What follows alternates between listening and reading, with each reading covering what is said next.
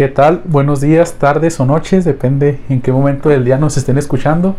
Eh, nosotros vamos a hacer un podcast relacionado al comportamiento organizacional. Eh, esto con el fin de mostrar un poco lo aprendido durante el curso. Mi nombre es Edgar Alonso Venegas Acosta.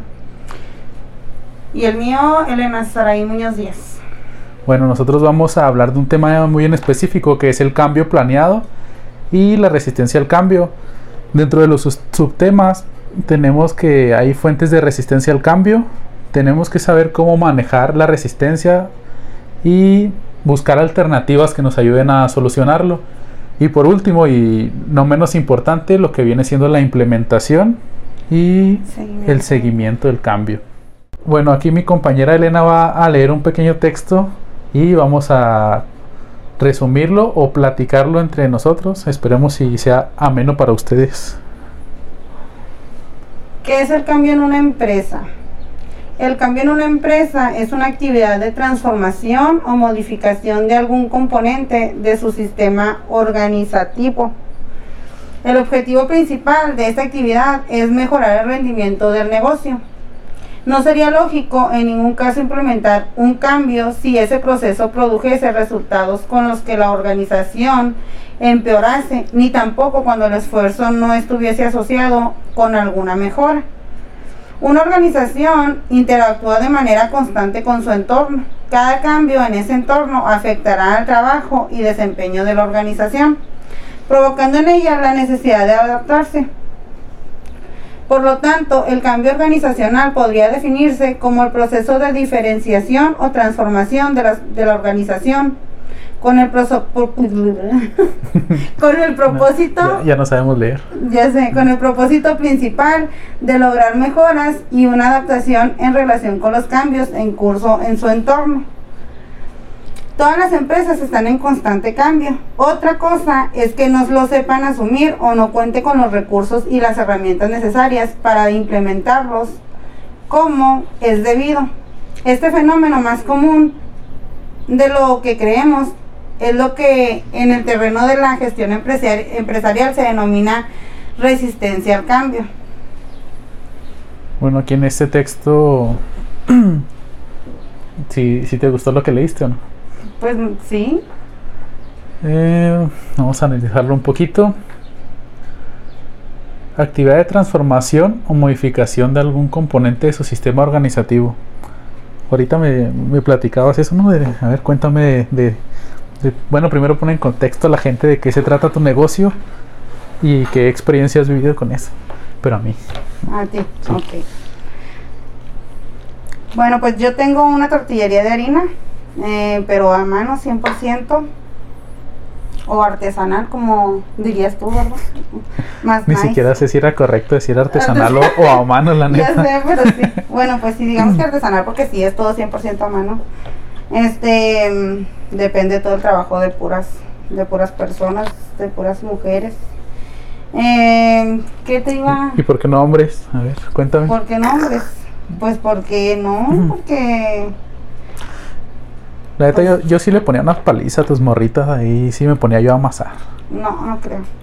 Bueno, sí, a lo mejor porque te, es, es, más fuerte el hombre, ¿no? Hablando físicamente. No, yo digo porque haría una máquina que amasara.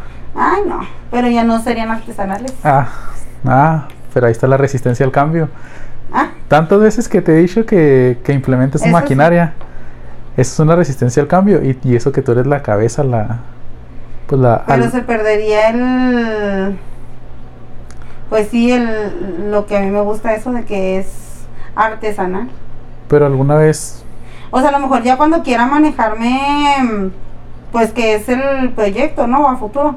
Cuando ya quiera manejar más volumen o, o ya manejar otro tipo de, de, de, clientes y todo eso, pues ya es donde se va a meter en la maquinaria. Te iba a preguntar, ahorita, bueno, no ahorita, ya tengo rato conociendo un chavo que vende burritos allá para el, para el norte, pero tienen burritos por todos lados. Y hacen unas bueno, ellos usan unas tortillas de harina bien delgadititas. Así delgadititas. Y ahorita le estaba preguntando que si todos, todos los puestos de ellos se las compran a la misma persona y me dijeron que sí. Sí. A mí me si, tuvieras, si tuvieras máquina, ¿no podrías hacer eso? Si Ah. tuviera, ma- sí, o sea, por eso te digo que de hecho en mi proyecto futuro está eso, el poder, porque a mí me han buscado, mi producto es bueno, pero yo no puedo manejar volumen todavía, porque no tengo la, la capacidad ahí ni, ni la maquinaria para hacerlo, ¿verdad? Pero más adelante, pues ese es el, te digo, ese es el, el pues el proyecto, se podría decir. Se, llama capacidad de proceso Sí, o capacidad instalada de negocios. porque sí me interesaría mucho vender así a ese tipo de clientes. O sea, porque son clientes muy constantes, muy seguros, muy... Las, las tortillas del valle, ¿nunca las probaste? No, No. Para el sur de la ciudad no se usan o qué? no. No manches, neta. Para el sur de la ciudad se usan las doña Chela nada más. No, y hay- que son a mano. Pero hay unas tortillas que se llaman tortilla- tortillas del valle y te las venden en todos lados, oxos, tiendas y todo. Pero están muy gorditas las tortillas, literal. Esas las pones tú en la en el comal y luego se inflan, como que vienen nada más precocidas, no, no están cocidas ya como todas las Ah, tortillas. ok. Tú las pones y lo ves cómo se inflan y todo. Como las vuelves Están- a las terminas de cocer. Están bien perras, la neta tienen muy buen sabor y todo, nomás que ahorita están bien caras. Mm, no, la Pero verdad imagínate acá eso en tu Sí. en tu o sea, proceso. ajá. O sea, pero, pero a lo mejor no venderlo en las tiendas, a lo mejor nada más vendérselas a los que venden burros. Entonces ellos las echan al comal y se van a esponjar y todo como, como si estuvieran hechas ahí en ese mismo momento. Que pues sí están cumpliendo la funcionalidad.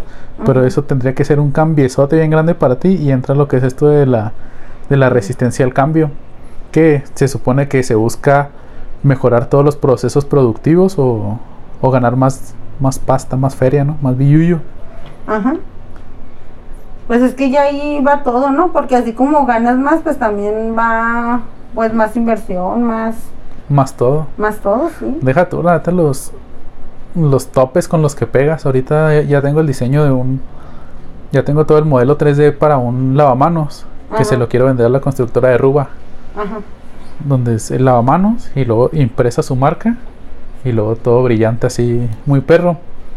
Pero te topas que cuando quieres a- llegar a ese tipo de niveles, te pagan a tres meses, cuatro meses, cinco meses.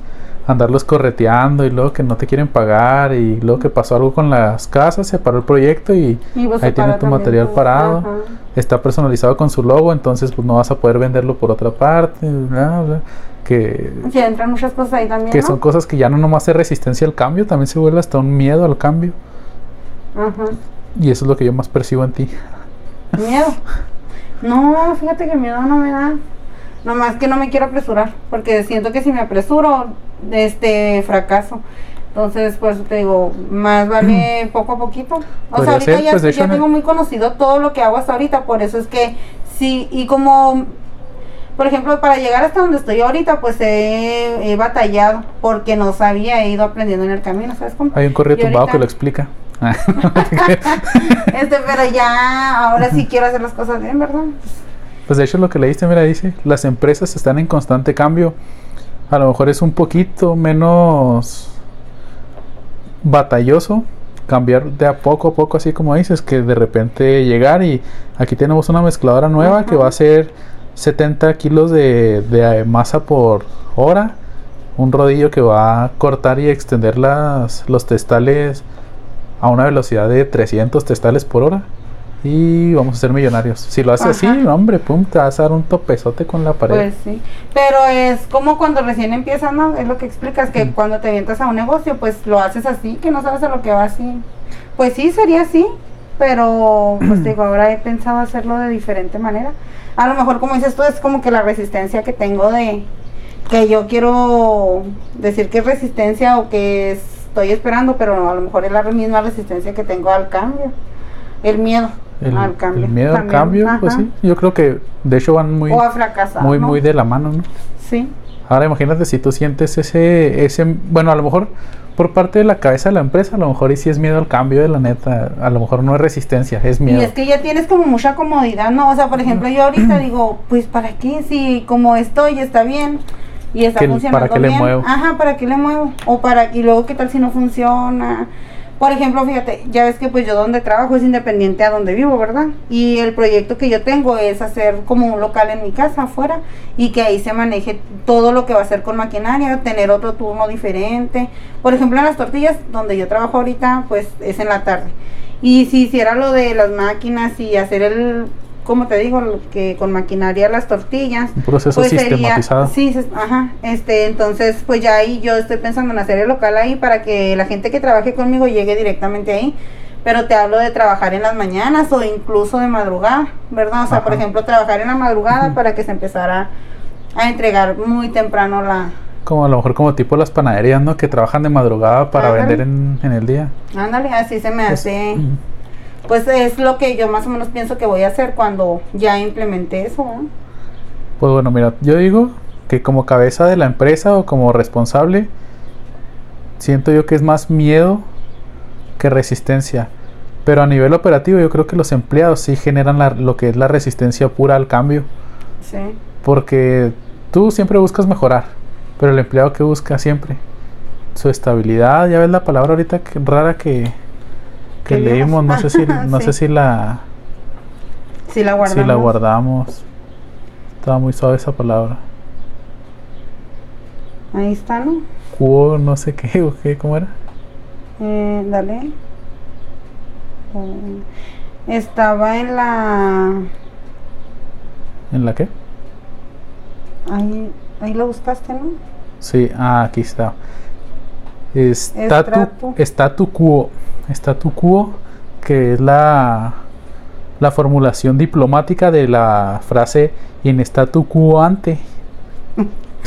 ni nunca lo había escuchado. No, ni yo, pero pues ya cuando te metes a lo mejor a unas cosas más administrativas empiezas a averiguar un poquito más sobre, sobre este tema, que es la el statu quo es como el querer quedarte en donde estás, así como estás, históricamente ya funciona, de ahí no te vas a mover. Entonces imagínate, a lo mejor tú como, no sé, que eres Leti, la, Ajá, la que tengo encargada. Ajá, eres Leti y, de repente te dicen, oye, ahora en vez de hacer 500 tortillas en un día, vamos a hacer ahora 3000.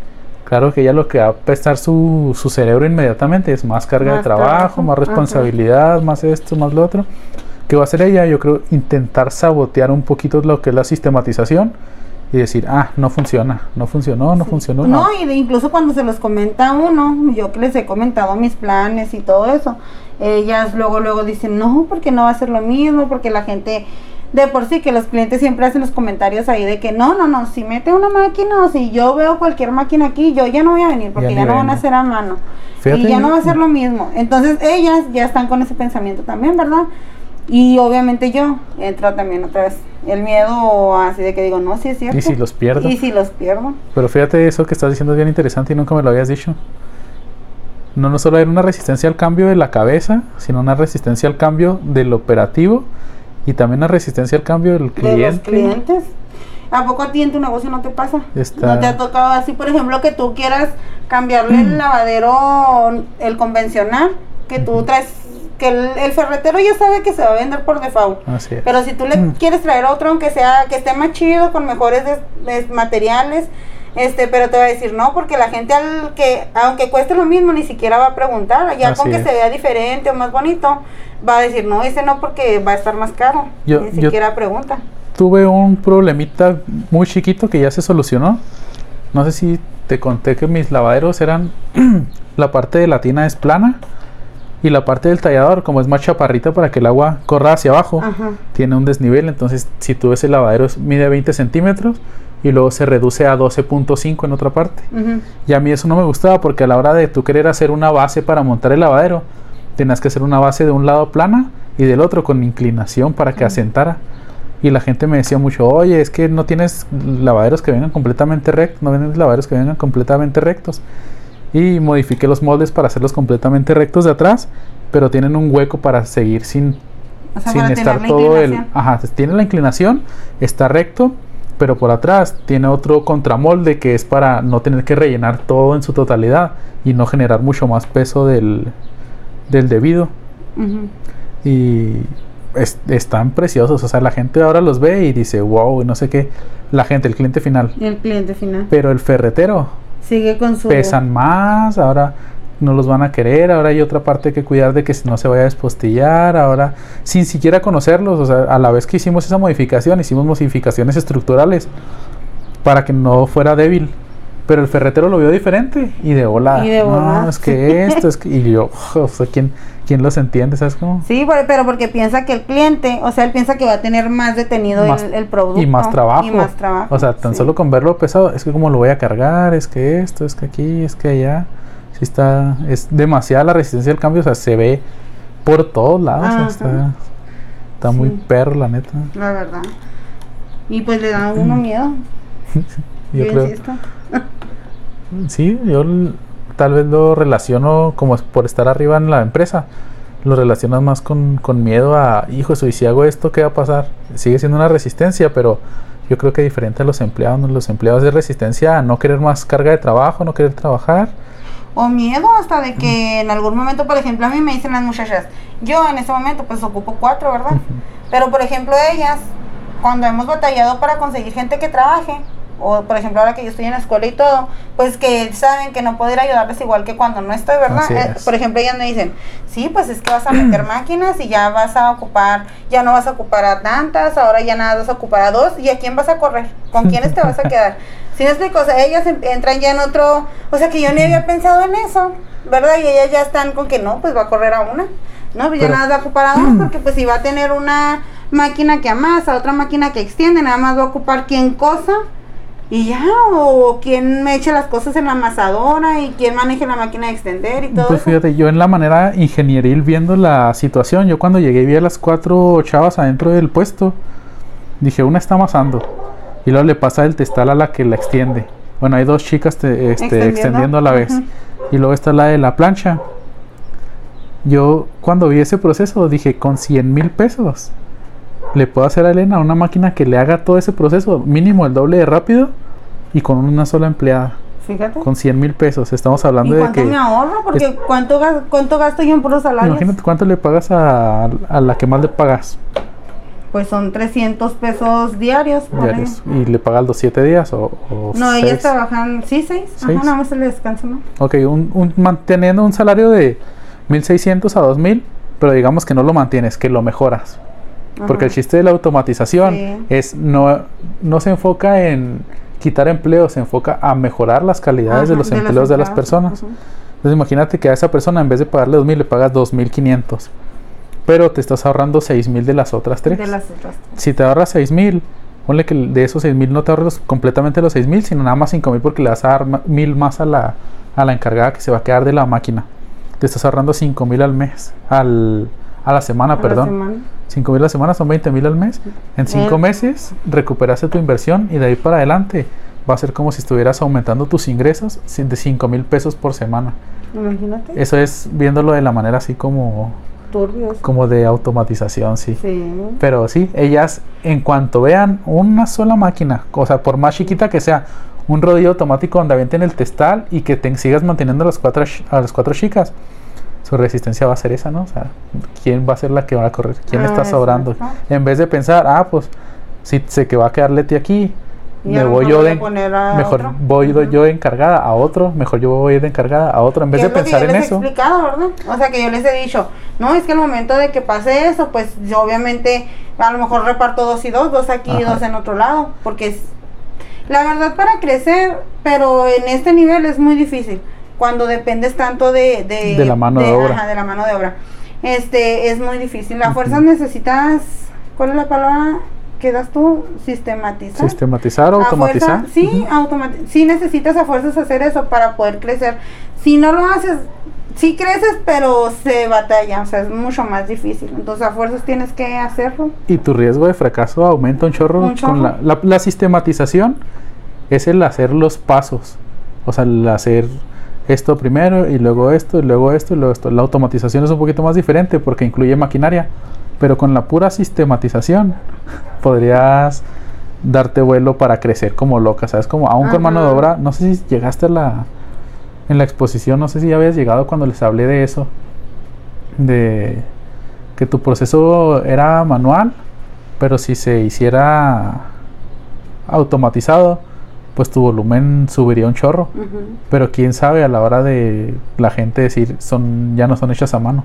Quién sabe qué tanto caerían tus ventas. Entonces, o sea, es que tiene su pro y su contra también porque se extendería a otro tipo de clientes y a lo mejor perdería clientes de los que ya tengo. Yo digo que sería un balance más o menos este entre eso, porque pues sí abarcaría mucho mucho más cliente, o sea, tan solo en que a lo mejor se repartiría, no sé, en supermercados, en en tiendas, no sé, o sea, o igual como se maneja ahorita, que se vende así directamente al cliente, ¿no? Y fíjate, ahorita que hablamos de, de las casas de cantera chidas y todas esas, voy a omitir de quién, sí. pero, por ejemplo, a lo mejor ellas, las personas que ven ese tipo de casas y de, bueno, en zonas de más valor, a lo mejor para ellas les das una tortilla que medio sepa casera, o sea, que aunque, tú en el sur digas, la gente nota, la gente, la gente, sí, sí, sí, ah, O sea, la gente en el sur nota cuando son caseras o no, pero a lo mejor los de cantera como están acostumbrados a ir al gelos por una bolsa de tortillas, a lo mejor van a probar una aunque sea automatizada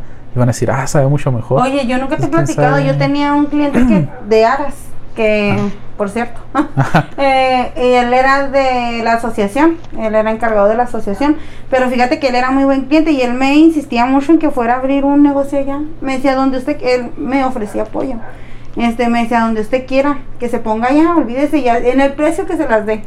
y se olvídese, allá se va a ir así para arriba porque es algo que no, que no hay. Tienes que omitir esto porque si no voy a estar dando muchas, muchas ideas, Edgar. No, lo va a escuchar la maestra y el profe mío. Maestra y profe, si escuchan esto, por favor no pongan, un, local de tortillas. Esperamos que no sean de Chihuahua, por yo, ejemplo. Yo se lo quiero ganar antes, la neta. Mira. Eh, bueno, vamos a continuar. Las fuentes de la resistencia al cambio en una empresa. Ahorita estábamos viendo que se fracciona en cinco. Una es la inercia de los grupos o planteles. Se trata no solo de cuestión de actitud de los miembros de la empresa, además de ello, la inercia que se puede generar por las propias estructuras del negocio, que en muchas ocasiones impiden las transformaciones que se requieren. Aquí es de lo que, de lo que hablábamos ahorita en un momento, ¿no? De, de las chicas que tu grupo de chicas, la resistencia que van a generar es eso, pum. Si meten máquinas, nos van a correr a nosotros. Ajá. Se nos van a, echar para afuera. Ese es un, esa sería una de las fuentes que haría que la, que la gente se ponga más susceptible al, al cambio. La otra es la descoordinación en la implementación del cambio. Fíjate que, bueno, aquí les voy a leer un poquito primero. Muchas veces ocurre que los cambios organizacionales se focalizan en ciertas áreas del proceso y terminan por implementarse de forma desigual, a lo mejor, no sé, implementas la amasadora, imagínate, imagínate tú esto, ¿eh? que implementas la amasadora de 60 kilos y tienes a dos chicas. Pum, de repente tienes 3000 testales ahí, las chicas no pueden y ahora en vez de dar poquito más de su porcentaje de eficiencia, las chavas dicen, no, ¿sabes qué? Pues yo voy a hacer menos ahora porque no tengo área de trabajar porque están todos los testales aquí, están estos acá. Ya solucionaste un problema con la automatización. Pero surgen otros. Pero te van a salir y, eso a mí me ha pasado bastante. O sea, haces algo y luego de repente, pum, se te derivan cinco problemas que, que no tenías. Sí, que dice ahí que se perjudica en forma muy notoria el rendimiento en la empresa. Sí, pues sí. Y en sus trabajadores, o sea... Eh, de tener una tarea ya específica que, que tenían, más por ver que ahora hay más trabajo, aunque vaya a ser a lo mejor menos trabajo para ellas, pero ellas van a pensar que, que es más trabajo.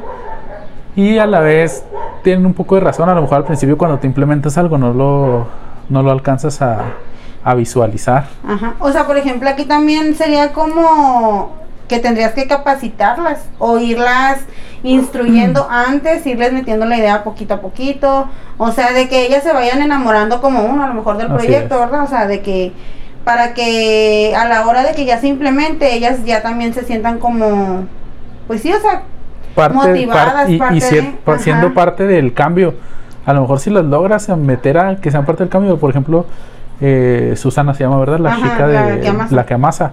Imagínate que tú le dices que no va a dejar de amasar, simplemente que le vas a dar poner una máquina donde ella eche los ingredientes principales, o sea, todo lo la primera parte, boom, harina, agua, no sé qué más leches, Ajá.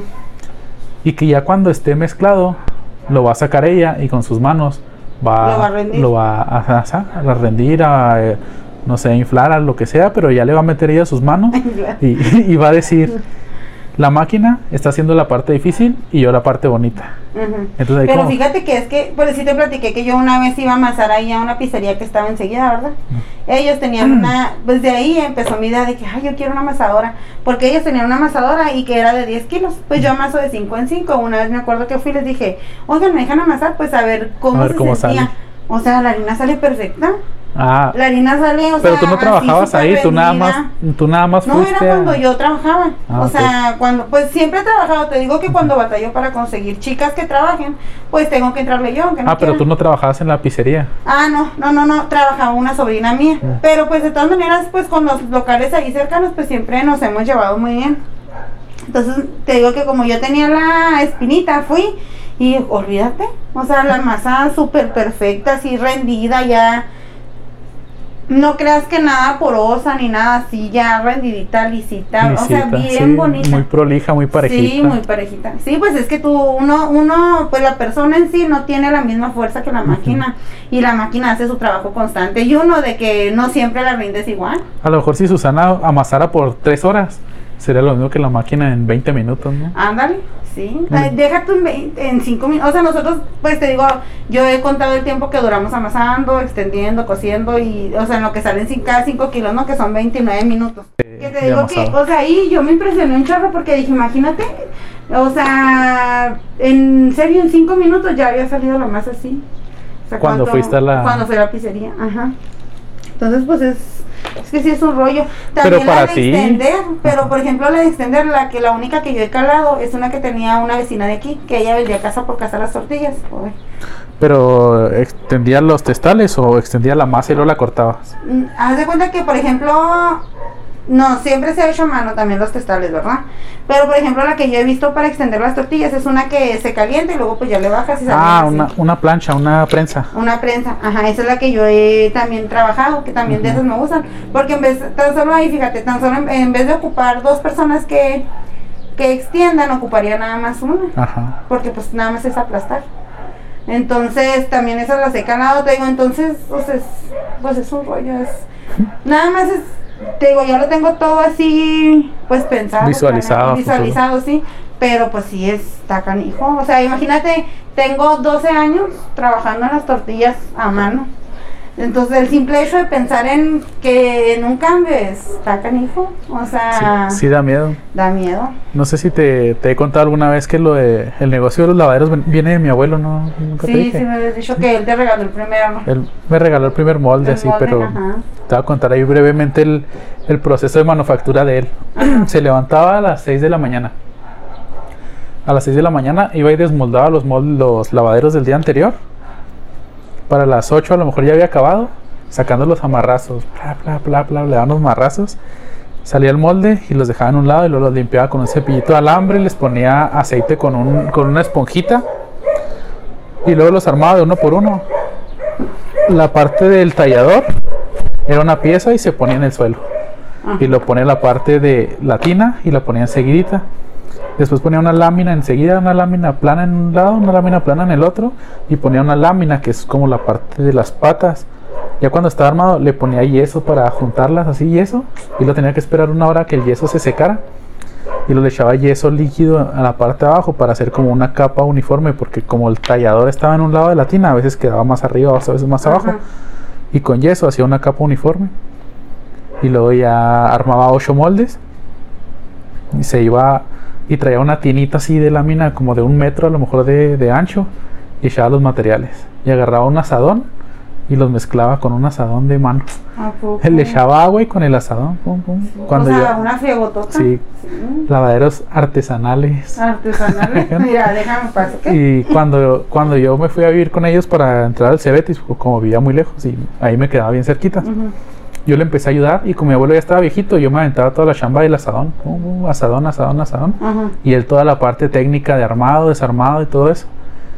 Cuando él dejó de hacer lavaderos fue porque ya tenía muy dañada la rodilla, igual ya estaba pensionado, pues ya no necesitaba trabajar, tiene una tiendita y, así. Ajá. Y me regaló un lavadero, un molde, perdón. Yo estuve haciendo lavaderos con ese molde aproximadamente unos cuatro meses, no sé. Ajá. Pero una de uno solo en uno solo y con el mismo proceso que mi abuelo, así igualito. Hasta que me cansé, agarré mi computadora, diseñé modelos nuevos en 3D, los, armé, los corté, los soldé, hice todo, todo el proceso. Y ahora tengo una pieza que son los cuatro lados. Tengo un molde central que ya viene incorporado al tallador latina. Nada más se, se arman en dos partes y se atornilla todo alrededor con un taladro inalámbrico. Tum, tum, tum. 22 tornillos tiene alrededor. Lo volteas con un compresor y una pistola de aire, echas aceite y pss, pss, pss, aspersas todo el aceite en la... Y después hice la, la revolvedora. A la revolvedora le cabe material para hacer 10 lavaderos de un solo golpe y el tiempo de mezclado es de 6 minutos. No O sea, en 6 manches. minutos hago la mezcla para 10 lavaderos. Fíjate. Y lo salen de ahí, salen, ya está la mezcla hecha. Pongo el molde arriba de una máquina que hice para vibración para quitar todas las burbujas de aire. Ajá. Pum, Se le echa ahora el, el- la mezcla, se le carga ya al molde y se prende la máquina para vibrar. Salen todas las burbujas de aire. Se agarra ya el molde cuando ya está lleno, se agarra con unos alambres y lo cuelgo con una grúa móvil que tengo Ajá. y me lo llevo ya a un rack de secado y se quedan ahí.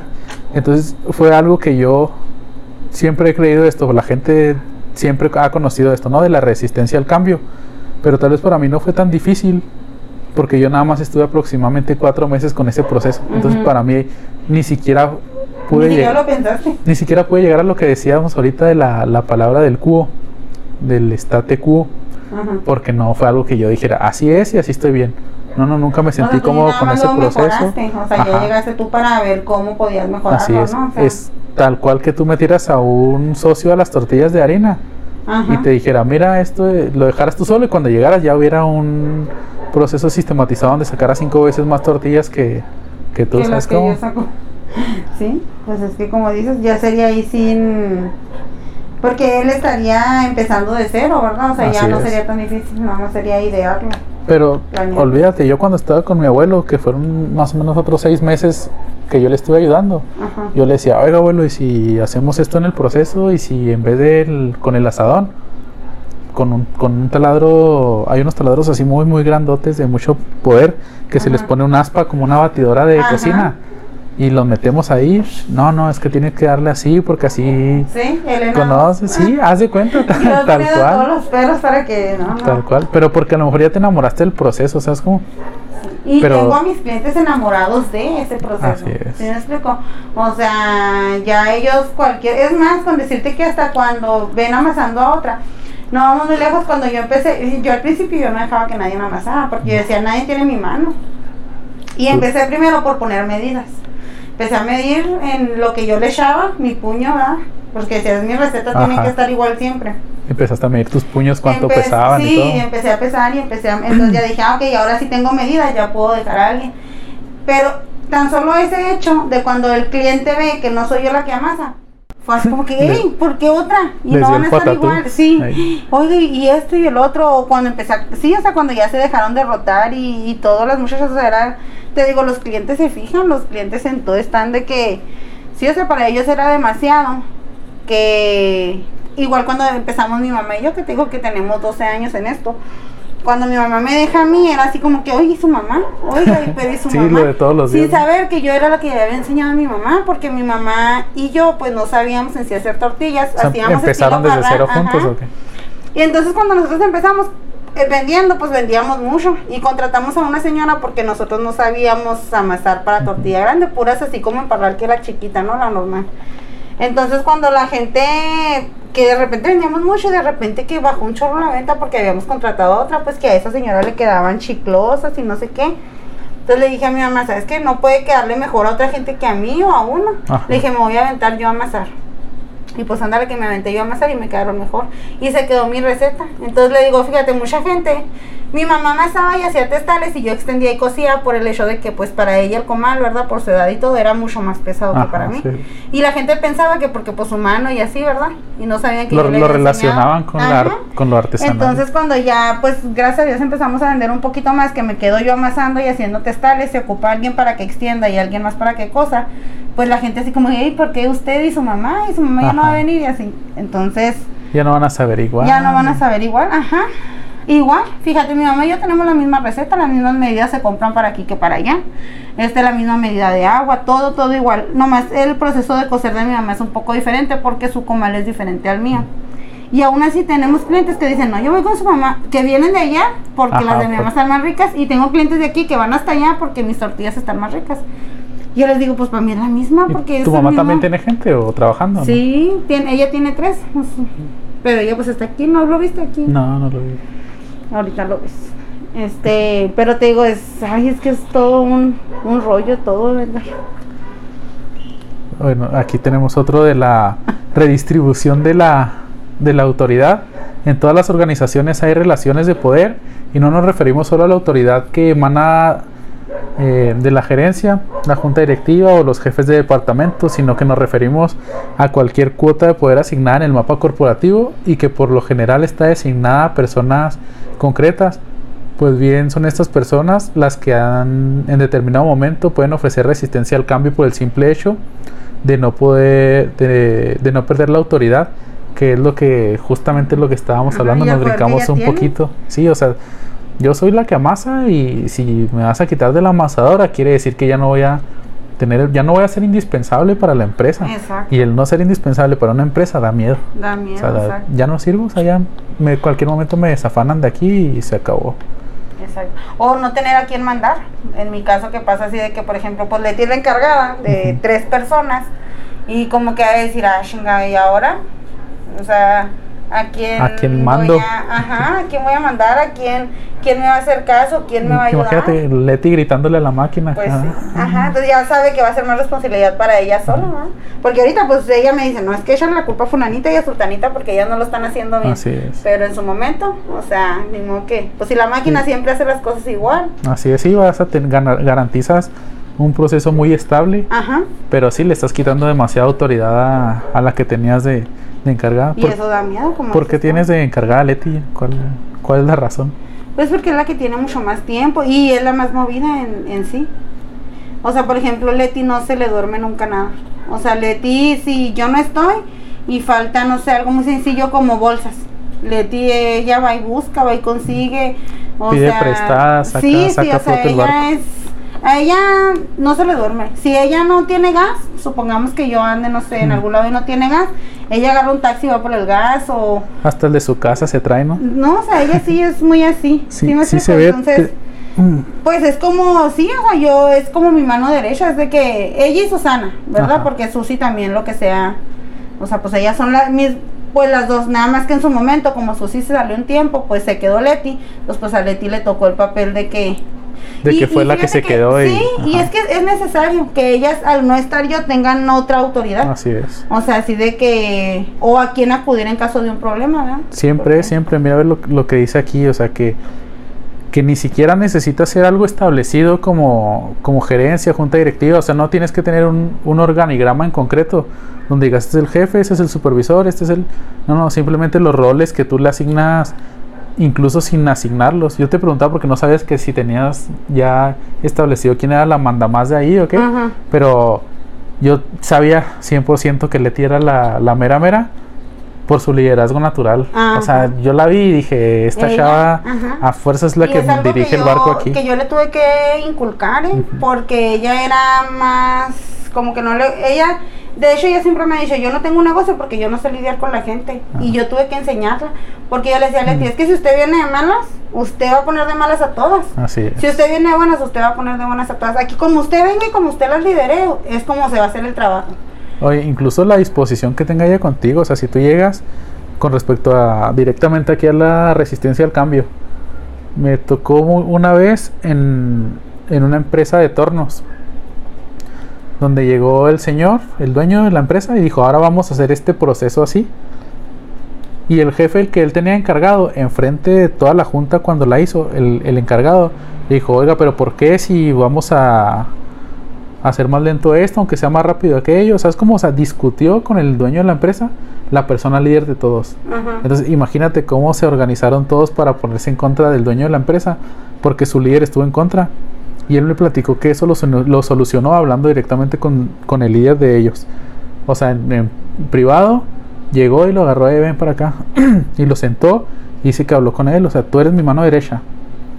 Cuando yo, si yo digo, esto es azul y tú lo ves verde, tu trabajo como líder vas a decir, ah, ¿sabes qué? ¿Saben qué? ¿A poco ustedes no lo ven azul? Claro, y te apuesto que todos los de abajo de ti van a decir, es azul. ajá.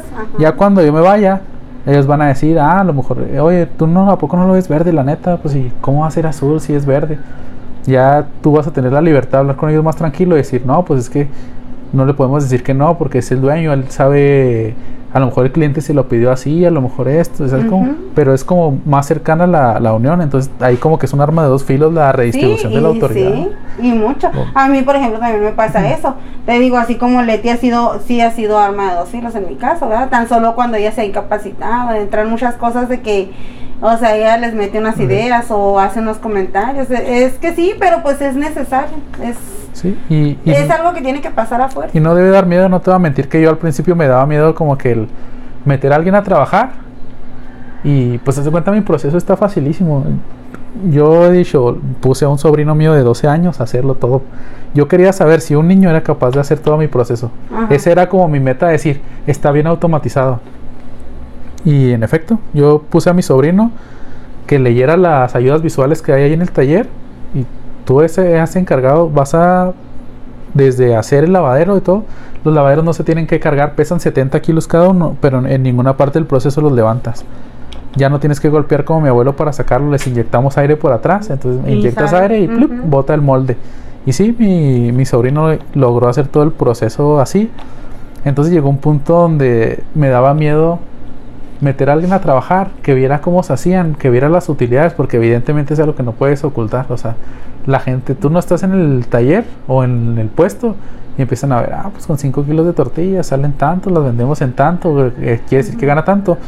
Evidentemente ellas no ven las partes de los costos, que a lo mejor No. tienes costos de gastos de gasolina en repartirlas a ellas, gastos de luz, No, gastos pero de que agua. Yo en eso sí, yo todo les hago ver. Todo. O sea, yo soy muy transparente con ellas.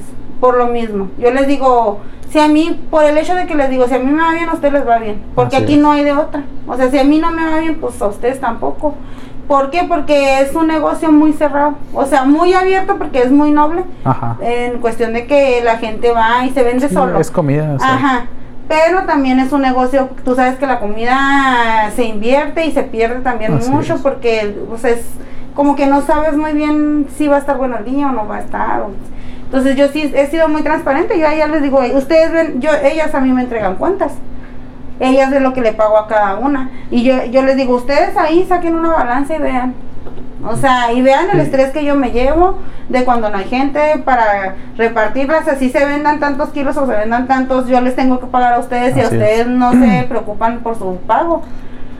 Entonces, yo muchas veces a lo mejor pierdo, muchas veces gano, o sea, es- No sé si te ha tocado, me imagino que sí. Yo he tenido que sacar de mi bolsa para pagar sueldos. O sea, Claro. llega un punto donde dices, está muertísimo el trabajo. Y no te hablo de hace mucho, te hablo de tres semanas. Hace tres semanas hubo una semana bien fea así donde se vendieron cuatro lavaderos. ajá. Con cuatro lavaderos ni siquiera sacaba los sueldos para pagar ahí, ¿sabes cómo? Y Ajá. pues ni modo, sacas de tu bolsa y, y pagas. Y ellos, a lo mejor sí nunca lo ves. Entonces, si tú se los haces ver, también depende mucho, creo, del, del empleado. Que, ah, este está de llorón. de o, ah, este esto, sí. Como que si los trabajas desde el principio, a lo mejor es un poquito más fácil. Pero nunca te dio miedo que, que alguien de tus trabajadoras se fuera y pusiera su propio puesto. Eh, pues sí lo hicieron. Sí. Sí, qué pasa? Pues al principio, este, haz de cuenta que es que te digo que depende mucho. Yo nunca he sido enemiga de que lo hagan, ¿verdad? Porque pues no es algo difícil de hacer, pero depende del corazón con el que lo hagan. Yo siempre les he dicho La así, pasión, la pasión Sí, también. o sea, y yo, fíjate, yo soy tan así que yo les he dicho, no va a ser igual tan solo porque no va a ser el mismo comal, no va a ser la misma bandeja, no va a ser el mismo puesto. Ya con eso no van a ser iguales. Así es. Van a tener su toque las mías y van a tener su toque las de las demás. Pero una vez una empleada me quiso hacer eso de que, fíjate, ni me avisó ni nada. Y el lunes que llegamos a trabajar, pues yo llegué a trabajar y todo. Y cuando llego, ya está en contraesquina. Ahí sí. Ahí, ahí, ajá. Literal enfrente. Sí, enfrente. De, de hecho, donde estoy yo ahora, yo antes estaba acá en contraesquina, ¿va? en el Empeñafácil, sí te dije. Sí. Y ella estaba donde estoy yo ahora.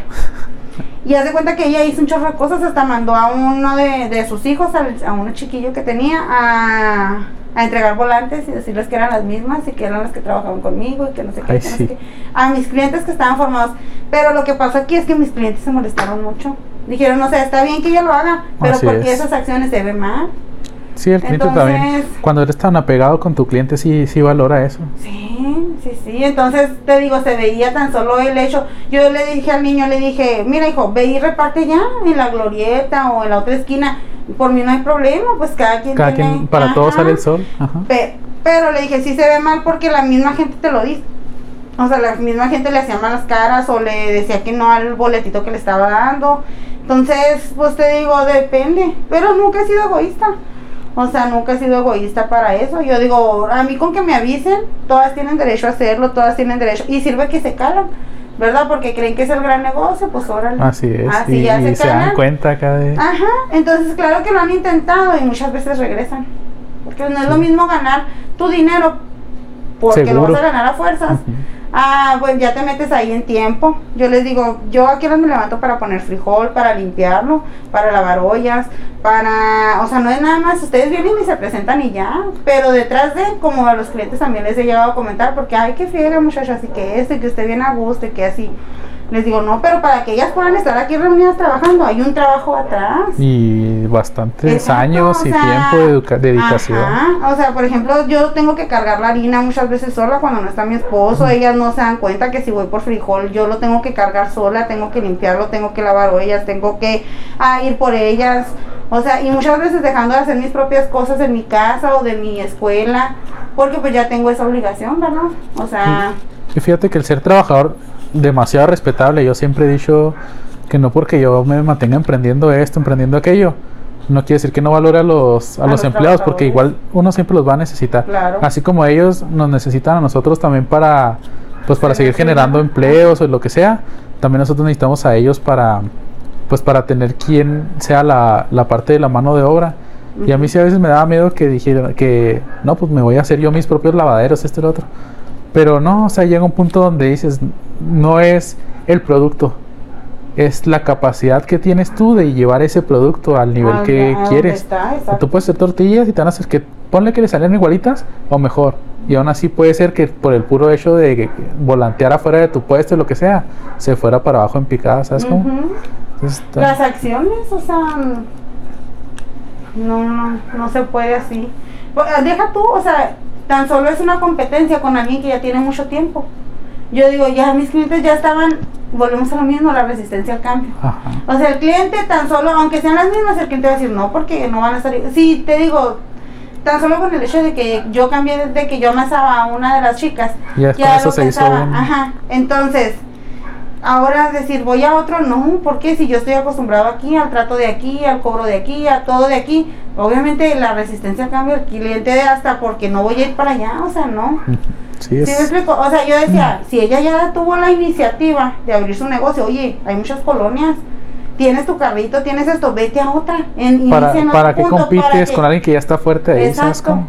Y deja tú con alguien que toda la gente se dio cuenta que te ayudó, que esto, que el otro. O sea, es una historia muy turbia, luego te la cuento. Este, pues váyase a otra colonia, empezar de cero, donde no haya competencia. A lo mejor la única manera de que eso funcionara sería que de plano dieran las tortillas a mitad de precio y que dijeran, ah, es mitad de precio, pero saben igual, ahí como quiera. Pero, Pero, pues, no se va a va lograr, sí, no, no, no, se lo- no sería nada para nada factible. No. Y ella se quedó acostumbrada también a ver, claro que no le funcionó y se fue al tiempo, ¿verdad? Pero ella quería ganar a lo mejor lo mismo que ganaba yo. Así Y es. pues no se puede, o sea, realmente ella se dio cuenta cuánto tiempo se tarda un negocio en darte rendimientos, no es de un día para otro ni de un mes a otro, o sea, son años para que tú puedas ver ganancias de tu negocio. Yo siempre he creído que mínimo es un año para ganar lo que ganaría tu empleado peor pagado. O sea, tú- va a pasar un año y tú apenas vas a estar ganando lo que al que menos le pagas. Exacto. Así es. Fíjate, yo les digo a ellas, yo les digo, yo apenas después de siete años que tengo ya con mi, con el mío, no con mi mamá. Y es cuando yo empiezo a notar que puedo, ay, puedo guardar, puedo guardar tantito dinero, Ajá. o puedo hacer esto, o puedo pagar mi escuela, o puedo, no sé. ¿Sí me explico? Pero antes, pues no, porque realmente trabajaba y invertía, trabajaba y invertía, trabajaba y invertía. O sea, era muy así, muy, muy, muy cerrado todo. Oye, la gente piensa que sí gana, o sea, piensa que es increíble. Fíjate, nosotros tenemos tres años. Y el año pasado fue cuando implementamos todo un sistema de todo apuntado en Excel para saber gastos, saber todo esto y lo otro. Pues descubrimos que gastamos casi medio millón de pesos en cosas que nunca supimos ni qué, o sea, en una sombrita para los chavos, en esto, en una troca, en esto, en aquello, aquí y allá. O sea, tú dices, si, si ese medio millón nos lo hubiéramos repartido entre mi socio y yo, 250 mil pesos cada uno, son 20 mil pesos al, al mes extras, Fíjate. siendo que nos pagábamos 1.500 pesos a la semana. A la semana. Si le hubiéramos agregado esos 5 mil, dices tú, ah, pues qué chido, ya ganan 6.500 a la semana. Se hubiera notado más. Sí, pero a lo mejor no hubieras llegado a ese medio millón porque no invertiste para tener Eh, ese, para ese tener- medio millón. O sea, las facilidades que te dio ese medio millón, tanto las comodidades. O sea, es que sí, es que son muchas cosas. y deja tú un chorro de veces son comodidades para ellos y, y tampoco, Y tampoco lo, se lo valoran. valoran. O sea, lo ven, no, no lo ven como que sean, lo ven como que es tu obligación. Así es. Imagínate que les compres un puesto el doble de grande para que estén más, Más, más separadas, más separado. cómodas, sillitas y todo. Ellas, eh, por su mente, nunca va a pasar que Es tú gastaste ellas. 70 mil pesos en un puesto. Ellas van a decir esos 70 mil pesos, lo del puesto no saben ni cómo se gastó ni nada, pero ellos van a decir, ah, ganó 70 mil pesos en estos dos meses. Ah, pues bien a gusto ella. Por eso, pues, sí, ya lo van a ver así. Y nada, que uno se va casi a cero, ¿verdad? A ver, el, el otro, ¿lo lees? Sí. Cambios en los recursos ya asignados. Dice, otras veces esa resistencia nace del miedo de perder, del miedo a perder los recursos que ya han sido asignados, sobre todo en empresas en las que hay una alta tendencia a delegar el manejo de los mismos.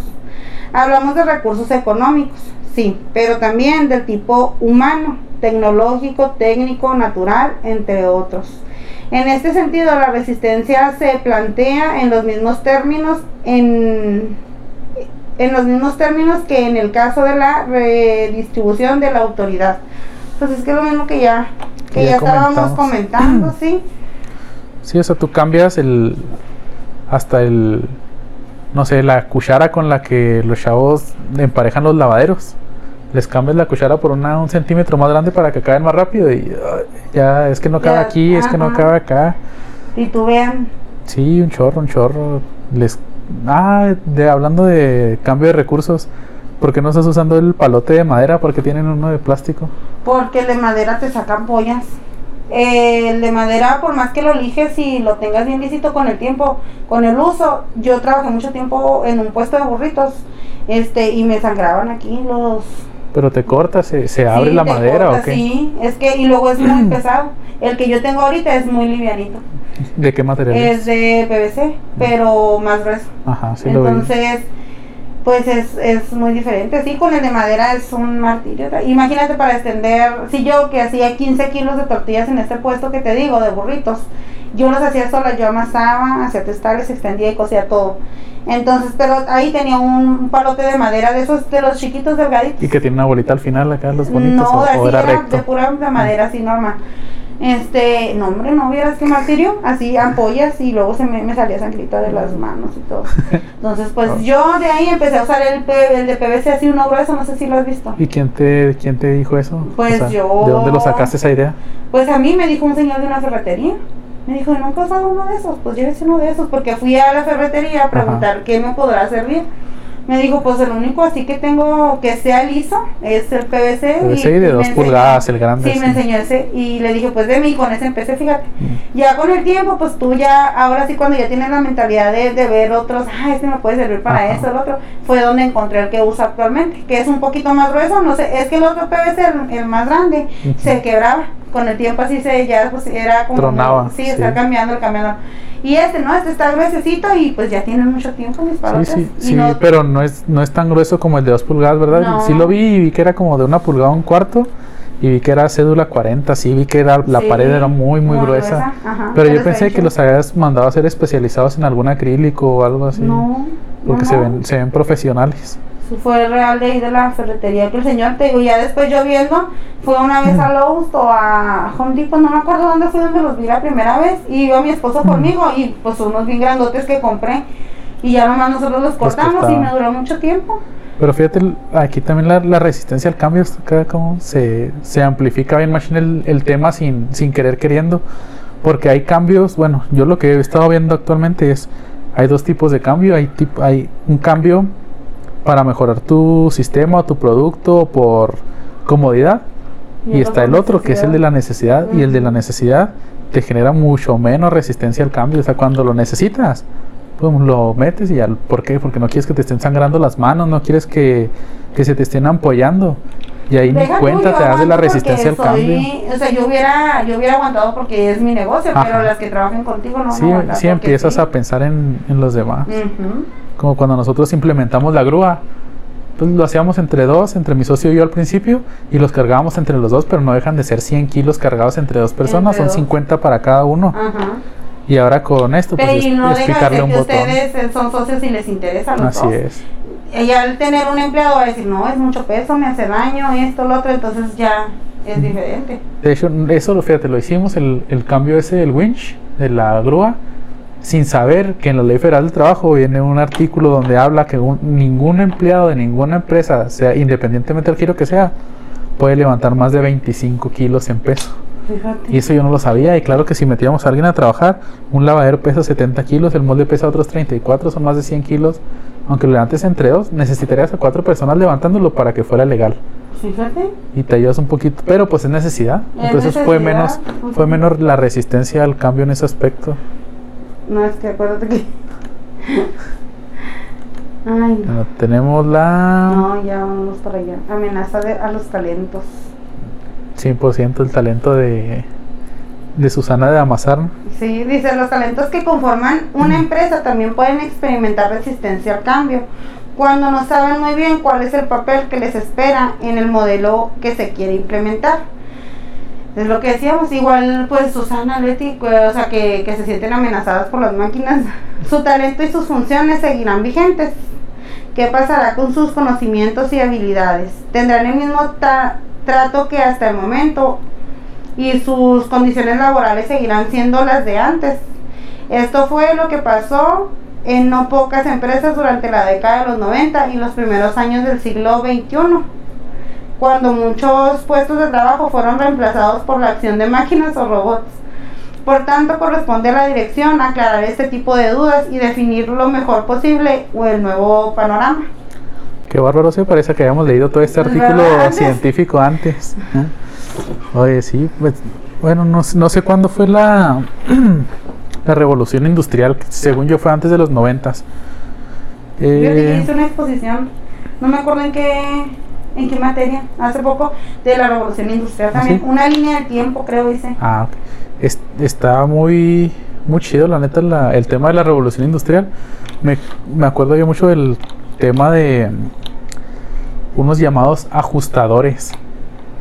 Cuando hacían balas para los para las armas, se hacían de una por una, salía el casquillo y salía la- el casquillo y luego la ojiva de la, de la máquina del vaciado donde lo hacían. Llegaba una persona, lo trataba de meter, no, no, no encajaba y con una lima tenía que darle la forma del casquillo y meterla. Ahí está una bala, ahí está otra bala.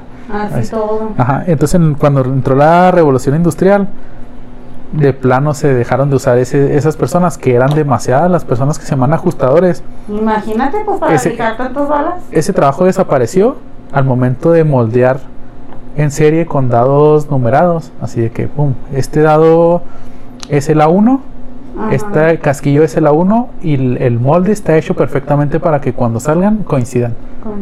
Imagínate la cantidad de gente que se quedó sin trabajo. sin trabajo. O que a lo mejor la pusieron a hacer otros, otros trabajos. ¿no? Ajá, pero imagínate la gente que dejó de trabajar en eso para ahora en vez de estar con una lima todo el día, ahora estarle prensando un botón. Entonces la automatización ahí por ahí tiene la, la ventaja esa de que te te mejora tu calidad de- del trabajo. Imagínate Leti picándole al botoncito para la amasadora. ¿no? Pero a lo mejor ella no lo va a ver como edad, ella lo va a ver como amenaza de que pues ya cualquiera puede. O sea, yo estaba aquí porque porque les gustaba cómo amasaba, pero ahora va a venir el, el niño aquí enseguida O cómo que extendía. o cómo extendía. Imagínate que ahora pasa por los rodillos, le picas a un botón y va a estar pss, pss, O simplemente le Bajando. una palanquita. Como en mi caso de la que quiero para extender, que le jalas y te le extiende, trae para que le ajustes los tamaños. Ah, sí. Que es lo que te decía que yo quería llegar a más mercado, como montados, tacos, todo eso. Entonces yo decía, una máquina en la que yo pueda poner, no, pues ahora vamos a sacar la tortilla para taco. Ajá, y, le, le mueve, moverla. le Ajá. regulas la Se altura. pone la masa, le aplastas y se cose. O sea, igual. Y que ahora quiero una mega tortilla para montados, ¿no? Pues que ahora la ajustas y sale una mega tortilla. Para los burritos de medio metro y todo. Entonces, o sea, digo, ya, claro que, claro que se sienten atacados, pero también uno, o sea, por ejemplo, yo pienso que la gente no es, no va a durar toda la vida contigo. Por eso es necesario también a fuerzas implementar cambios. Porque ahorita en estos tiempos es muy difícil conseguir quien trabaje y quien sepa trabajar. Pues ya es esto es lo que hablábamos la otra vez, la cantidad de, de lo que batallas para conseguir gente que, que trabaje. La ventaja, por ejemplo, conmigo es que ahora con una semana de capacitación la persona es capaz de aventarse todo el jale completo. Pero imagínate contigo que se va alguien ahorita, pues la cantidad de trabajo que va a llegar para ti a enseñarle a que amase de esa manera o que, o Deja tú que aguanten. A mí me ha tocado mucho, por ejemplo, yo no las meto luego, luego a amasar. Siempre entran cociendo porque es como la prueba de fuego. O sea, Ujú. ahora sí que si aguantan el comal, aguantan todo. ¿a poco el comal es lo más pesado? Sí, Yo pensaba comal. que la amasada era lo más dif- Yo, pesado. fíjate, tan solo en el comal porque yo les tengo, yo les he implementado que usen una espátula para voltear, no las dejo que volteen con la mano. Ajá. Y luego pues la, prensa que usa está grande y todo y el calor. O sea, no toda la, la gente le tiene miedo a la lumbre. Entonces, amasar es bien fácil. De extender también se les da muy fácil. Eh, batallará porque les quedan chiquitas y así, pero es cuestión de práctica. Pero el comal no, no todas. La no, no todas se les da. Si aguantan el comal, aguantan todo. Qué raro Entonces, cosas. mi- mis cosas que no sabía. Entonces Sí. a mi puesto tengo que conseguir Mira, a a empezar. una persona que aguante el comal. Sí, eso es lo más importante. Sí, no, imagínate, o sea, yo voy a tener que ir a ayudarte entonces a los lavaderos. ya pues, ¿cómo? sé. Y dame todos los tips de mi negocio. Ya sé, no, no, la, eh, este tema de los amenaza a los talentos ah, está bien difícil, ¿no? Porque Sí, demasiado. la gente no, nunca, yo creo que nunca va a entender o tendrías que hacer una chambota para hacerlos entender que no los está reemplazando. Exacto. Simplemente, o sea, a lo mejor tú tienes a dos, no sé, cuatro, cuatro empleadas, pero a lo mejor sistematizas esto y puedes seguir manteniendo esos cuatro empleadas como decíamos ahorita, pero una en cada puesto, o, o dos y dos, o las cuatro donde mismo, pero sacando un volumen increíble. Sí, que eso sería Que, algo chido, ¿no? que eso te va a dar más ganancia a ti, te va a permitir aumentarles el sueldo, te va a permitir a lo mejor aumentarles No sé, hasta un bono gastos, ponerles de productividad o algo así. O sea, poder Este, pagar es un mejor servicio de sí. seguro, de todos, hay un chorro de infinidad de cosas. Pero ellas sienten en de volada la amenaza de, "Ah, es que la máquina obviamente va a amasar mejor que yo. Pues sí, yo digo que sí lo va a hacer, pero a lo mejor, como yo te tengo ya la confianza a ti y lo que sea, tú vas a encargar de esa máquina. Ujú. Tú si ves algo, tú eres la Sí, de las experta. medidas, porque la máquina va a hacer el trabajo de amasar Así y revolver, es. pero pues siempre se va a tener que medir el agua, porque volvemos, siempre se va a necesitar el trabajo humano. ¿Por qué? Porque tan solo para medir el agua, para medir la, cantidad de sal de royal que lleven, la manteca, todo eso fuerza lo tiene que hacer la persona. O sea, no lo puede hacer. Ya sería pues invertir mucho más para tener también eso ya. Oye, ¿no, no te pasa que a veces, bueno, es que es muy chiquito lo que haces, ¿verdad? o sea, es muy, muy preciso así, que te cambie la cantidad de agua que necesitas o de leche sí, o lo que sea, no sé, de- dependiendo del tiempo, la temperatura del, tiempo del año. Tan solo cuando está, cuando en tiempo de frío tenemos un chorro con el agua, porque tenemos que poner hasta una tapa acá enfrente para que se agarre más el calor, tapar el recipiente del agua para que se conserve, se hierva más el agua. En ese tiempo lo que ponemos hasta más poquita, porque se calienta en friega. Ay, no, no, sí, sí, nosotros todo cuando, cuando llueve, a pesar de que el material esté en un costal y esté bajo techo, agarra humedad y si le echas los mismos dos botes y medio que le echamos siempre de agua, la, la mezcla sale aguada. Y yo digo, ¿por qué si está todo controlado a manera de que no Ay, tengo problemas técnicos que suenan. Déjalo ir, Rafael. Tenía, tenía que saber dónde. Ahorita está trozada la playera, ¿no? Cállate.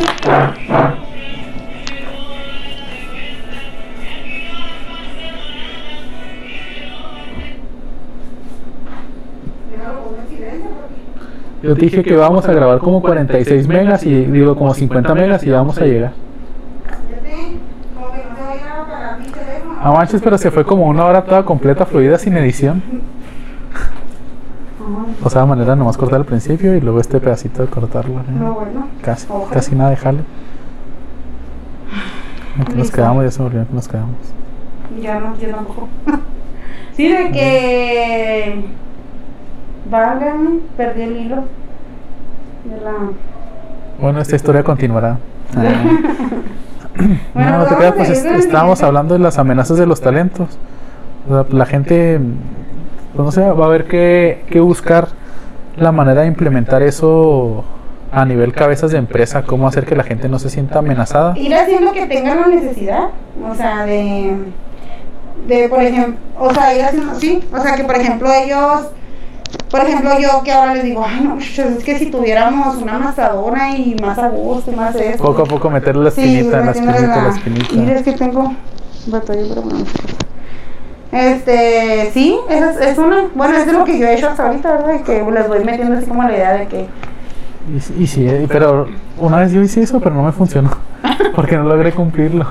Ah, y se me fue un empleado por eso. no. O sea, porque, oye, cuan- yo les siempre les estuve diciendo, vamos a meter una, una revolvedora más grande, una revolvedora más grande, para que no, porque antes los hacíamos en una revolvedora chiquita y era de uno por uno. Ajá. Y el chavo se desesperó y se fue, o sea, como que se cansó de estar haciendo uno por uno y como que ya tenía la, la espinita en la mente de que iba a tener una revolvedora más grande y se me fue bien rápido. Entonces, como que también hay que tener mucho cuidado en cuando les metes la espinita de, de sí poder realizarlo a tiempo, ¿sabes cómo?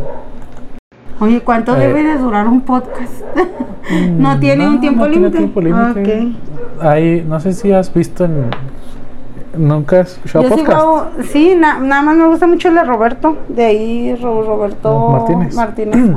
No, hay muchos O podcasts en España. De se- Jordi Rosado también Ah, me gustan así de chismes. En España se usa mucho un formato de podcast de 8 minutos, como que es lo que monetizan. 8 minutos es suficiente para monetizar y hacen mini, mini podcast de 8 minutos.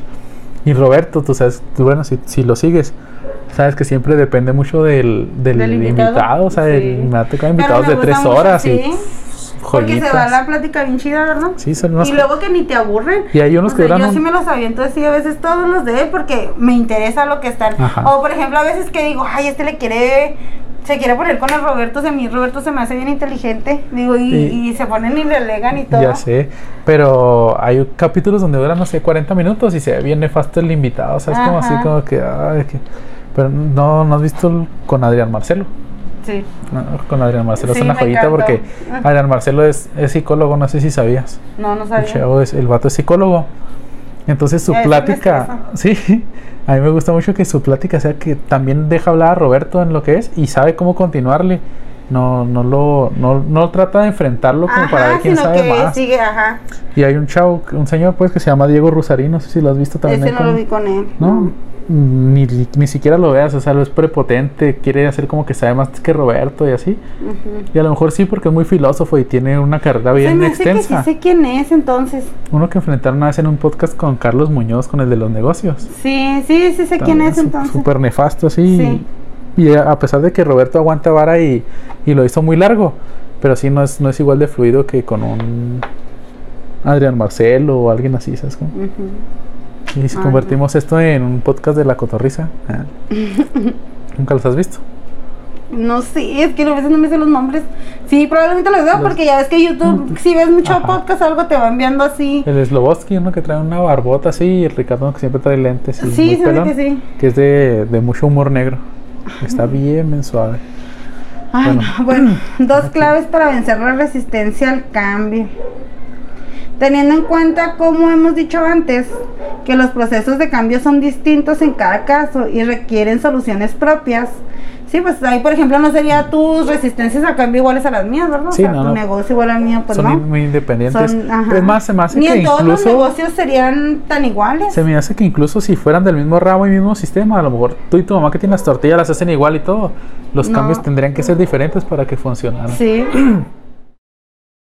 Eh, te digo, y sí, eh, por ejemplo, mira, déjame te platico que cuando mi mamá y yo empecé con el que tengo yo ahorita ahí en, en al que fuiste tú, este, ella no pudimos llegar a ser socias, porque el plan era ser socias, pero no se pudo porque, o sea, no, o sea, porque cada cabeza es un mundo, o sea, ella aquí tiene sus ideas, yo tengo las mías, sus metas no son las mismas que las mías. Entonces, Ideales, no se- ideales. sí, o sea, no se pudo.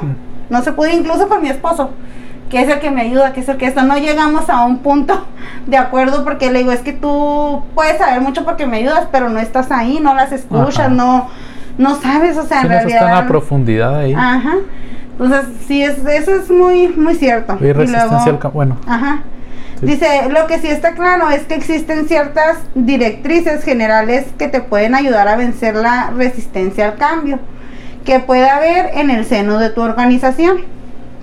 Lo aquí dice que la primera de ellas es la comunicación eficaz que tendrá que llevar a cabo la dirección, no para crear falsas expectativas, sino para definir de la mejor manera posible cuál será el escenario al que se quiere llegar una vez que se ha realizado el cambio.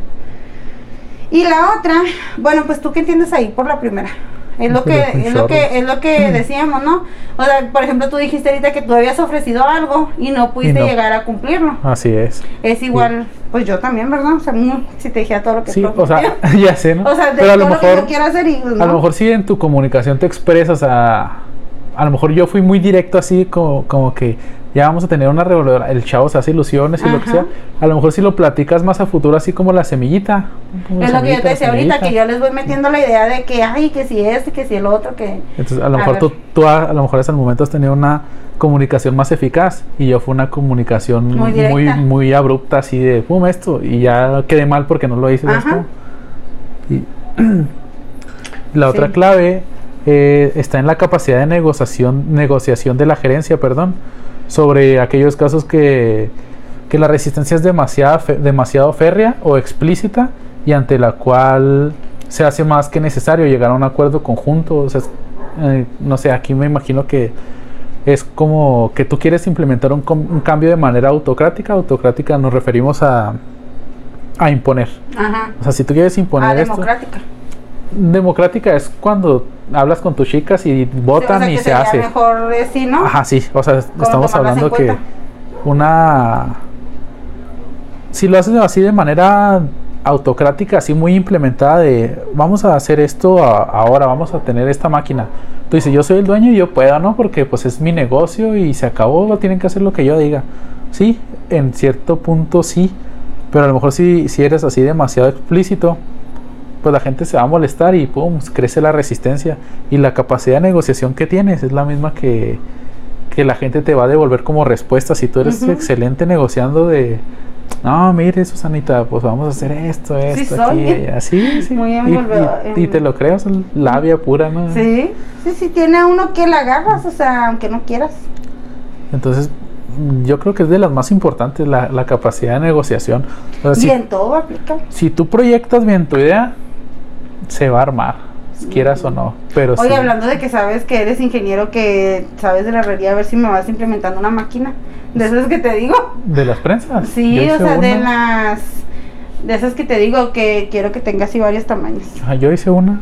Bueno, así, nada más que yo, yo la hice, yo la hice fija nada más para el tamaño de una tortilla normal y la usábamos en la casa de vez en cuando. Lo que no nunca llegué a definir era cómo poner el quemador de arriba. Arriba le tenía una Sí, resistencia eléctrica poner un quemador. y yo hubiera preferido ponerle un quemador volteado, nada más que pues es demasiado el, el consumo de gas que se me hizo que, que tenía.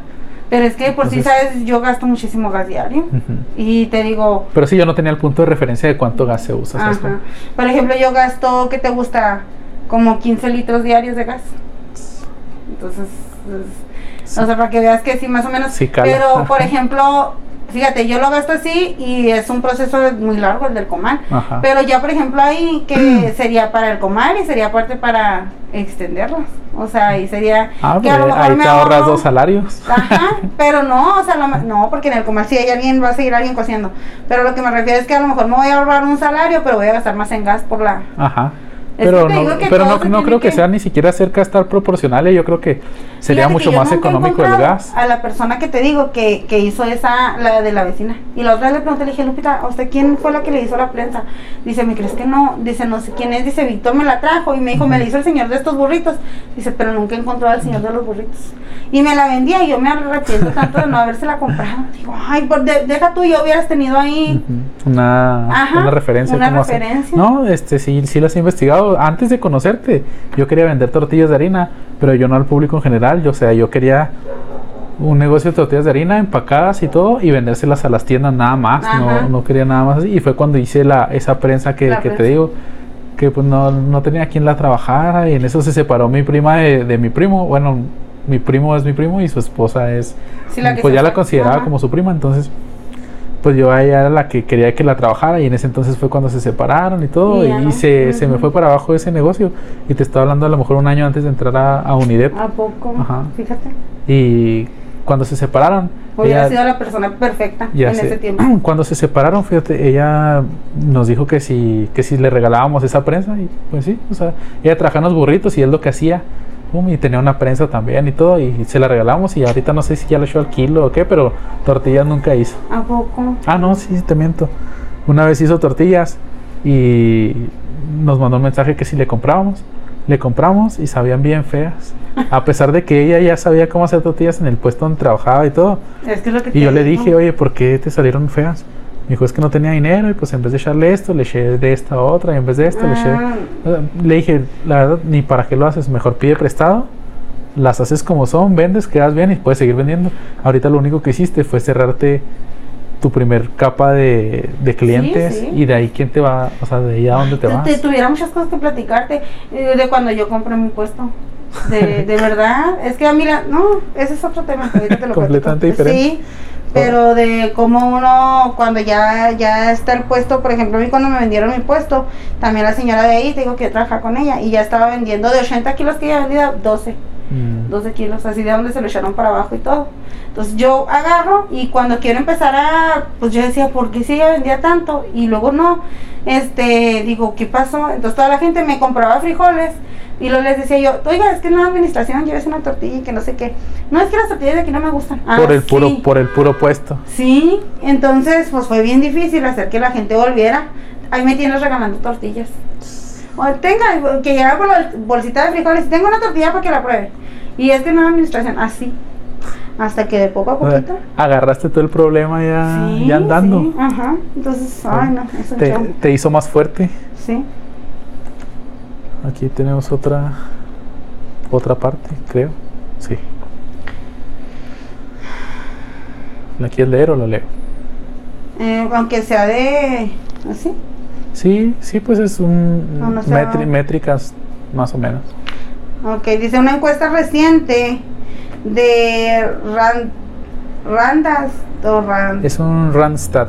Ah, ok. Es como, o sea, es un stand donde ah, como una exposición a lo mejor así donde hay varios productos. Ah, ok. Oh, sí, porque se encontró que un 52% de las empresas de Estados Unidos están en las etapas de desarrollo de la transformación digital, pero no todas tendrán éxito. De hecho, casi el 70% de las transformaciones organizacionales terminan fracasando. Dice, para las empresas que han pasado por un cambio tecnológico exitoso, una implementación terminada no es la meta.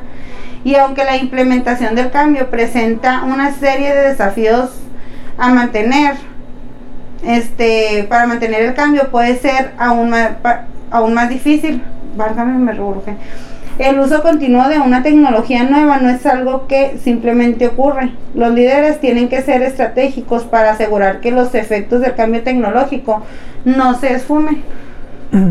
Oye, aquí pues esto entra como un tipo de conclusión, ya que aquí vamos a hablar un poquito de, de cómo mantener un cambio que ya se ha hecho o cómo poder implementarlo.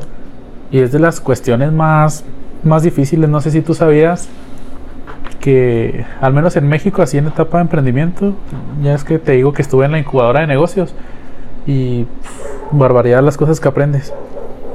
El, noven- el 80% de las empresas, de cuando recién empiezan microempresas, el 80% no sobreviven. Así, de 100 empresas, 80 se tumban en el primer año. Y luego, segundo año, del segundo al tercer año, se te tumba otro 10% y así. Entonces, hay unas estadísticas donde te dicen que los emprendimientos que empiezan desde cero, de tu 100%, solamente un 4% logra mantenerse y poder brincar a, a mediana empresa. Dejar de ser pequeña y brincar a mediana.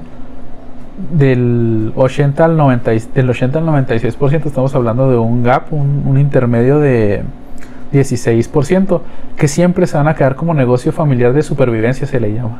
O sea, Mm. saco para vivir, saco Ajá. para comer y se acabó. Y nada más el 4% logra ser un poco más exitosas. Entonces imagínate, Fíjate.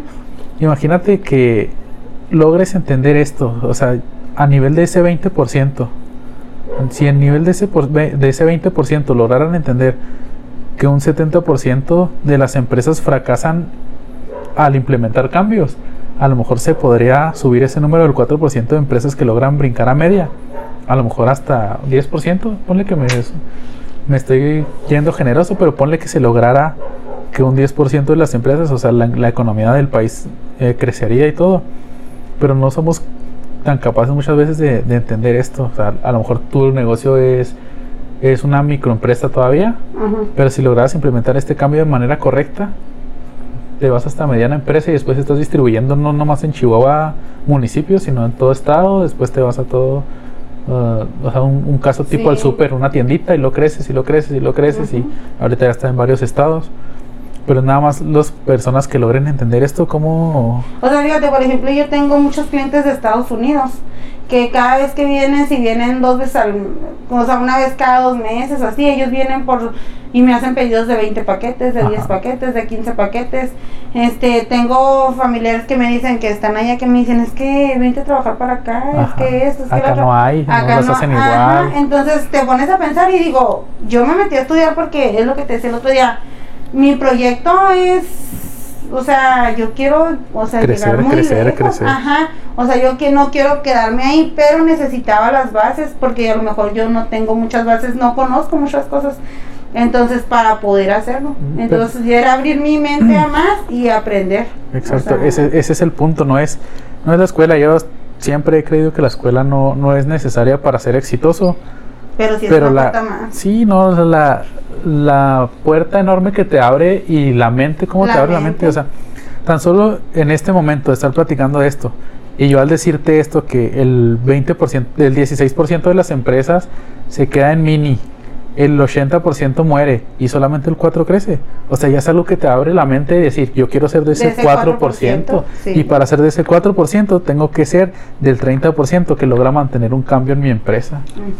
Ya con eso ya es una aportación que si no estuvieras en la escuela, ¿quién, quién te daría ese tipo de, de retroalimentación, ese feedback? ¿Sabes cómo? Sí, porque fíjate, yo en su momento yo decía, yo quiero ser como aquí hablando de Chihuahua, ¿verdad?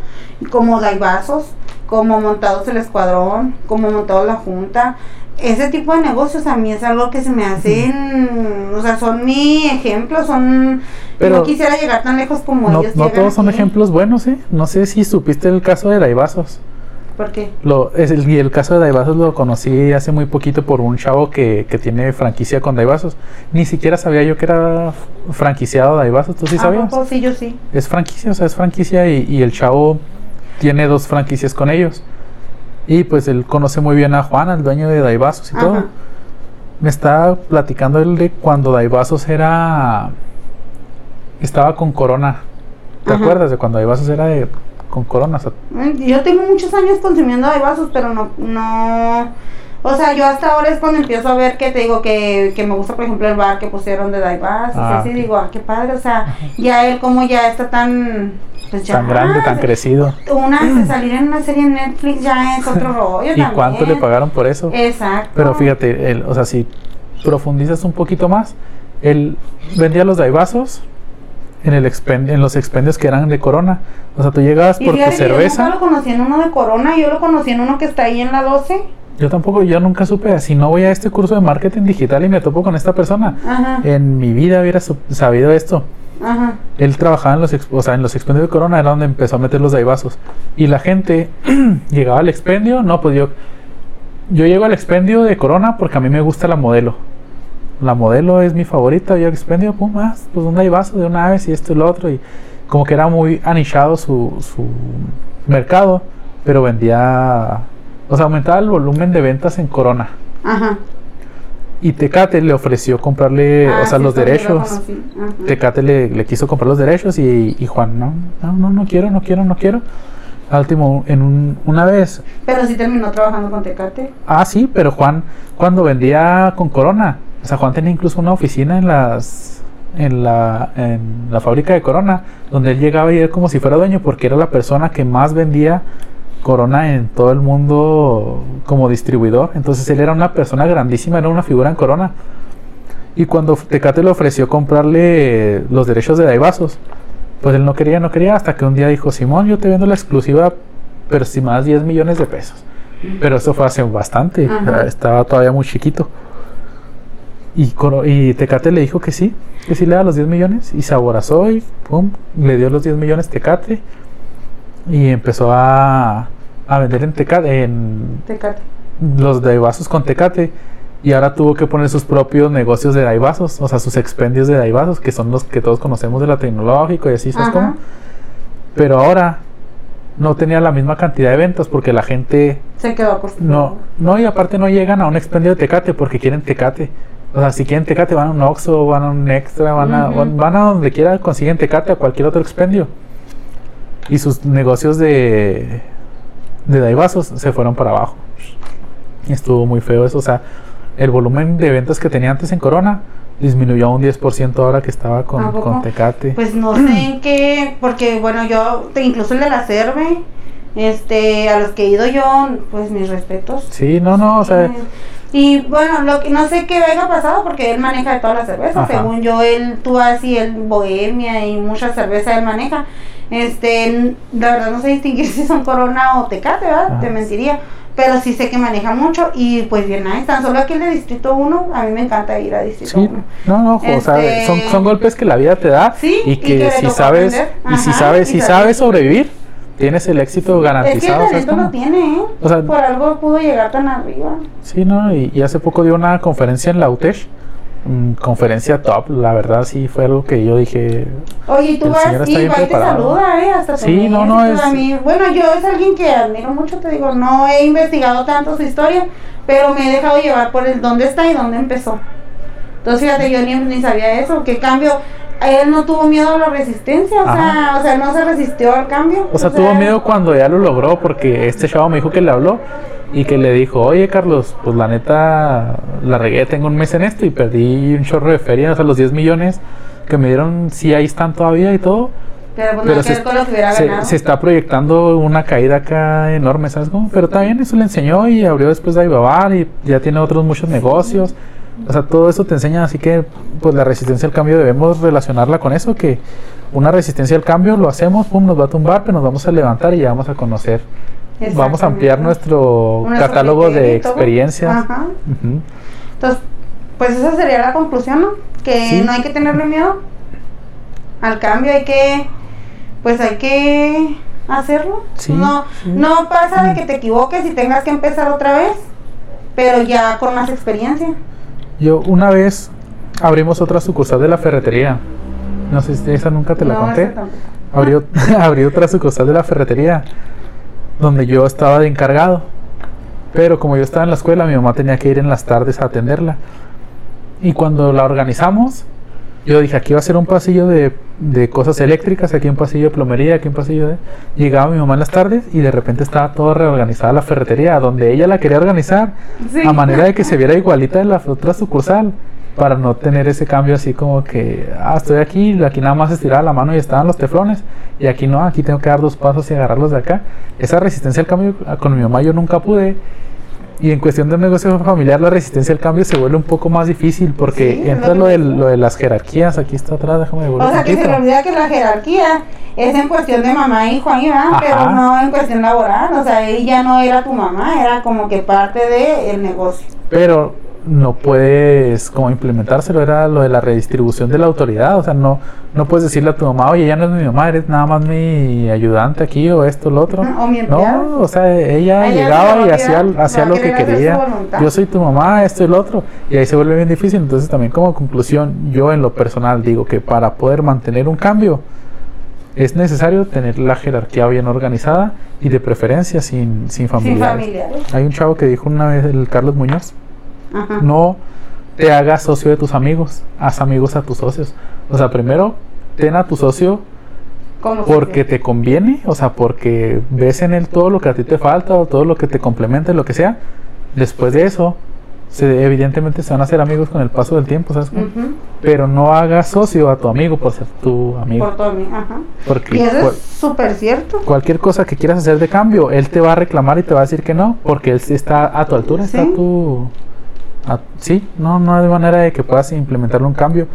Y en la ferretería, cuando yo la tenía en la otra, puse un punto de venta, o sea, yo lo hice en Excel, desarrollé toda la aplicación y todo. No me dan miedo. Y mi mamá, olvídate que alguna vez agarrara el escáner, que alguna vez hiciera algo. Y decía, no quiero, no va a hacer, y no se hacía. no. Entonces tuvimos ahí un problemón porque unas cosas están apuntadas con el escáner y otras no, y así. Y hace aproximadamente un mes implementé eso, pero ahora en la, en la ferretería de la sucursal de Chihuahua 2000. Ajá.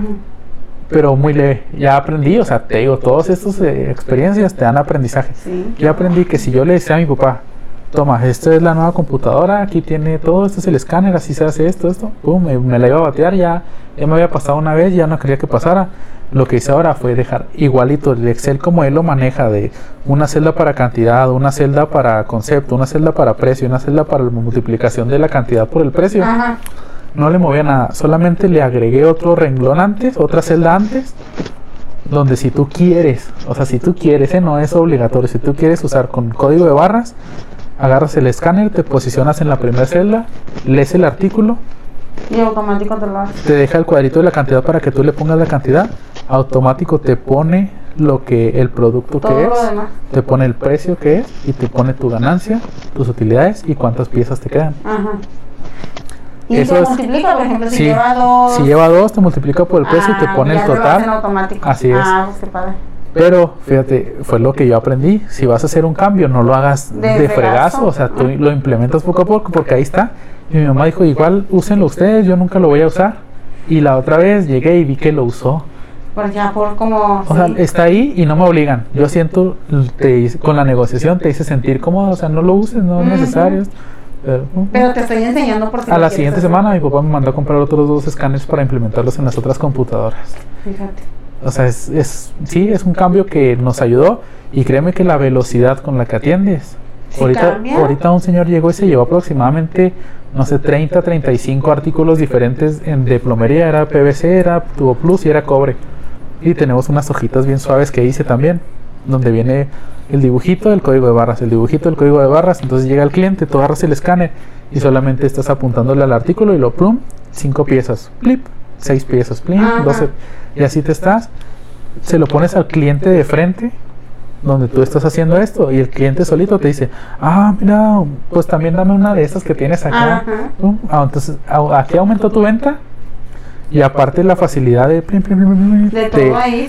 La velocidad es increíble, imprimes la nota y ahora sí ya nada más vas y surtes el material. Y ese cambio fue algo que... No, no es algo que yo no pensé que sí pudiera lograrlo, pero la, experiencia de haberlo hecho y fracasado me dio la, la expertise de, bueno, ni, no me voy a considerar expertise porque evidentemente falta mucho por aprender, pero de pérdida te da los conocimientos básicos para saber cómo implementar un cambio que sea duradero. Exacto. Ay, no. Pues. ¿Algo más que quieras agregar? O? No, no. Todo muy bien. Se hizo muy, muy ameno, la verdad. Y pasó el tiempo bien rápido. Yo que dije, vamos a durar 20 minutos. No, ¿sabes que Yo pensé que íbamos a hablar más en, en planificación, en oye, ¿cómo lo vamos a hacer? Y- Ah, y cortes, muchos cortes, esto. No, no, se fue bien fluido, la verdad. Dos cortes en toda la... Ah, Muy bien. Bueno, pues esto sería todo por nuestra parte. Yo me despido, Edgar Venegas.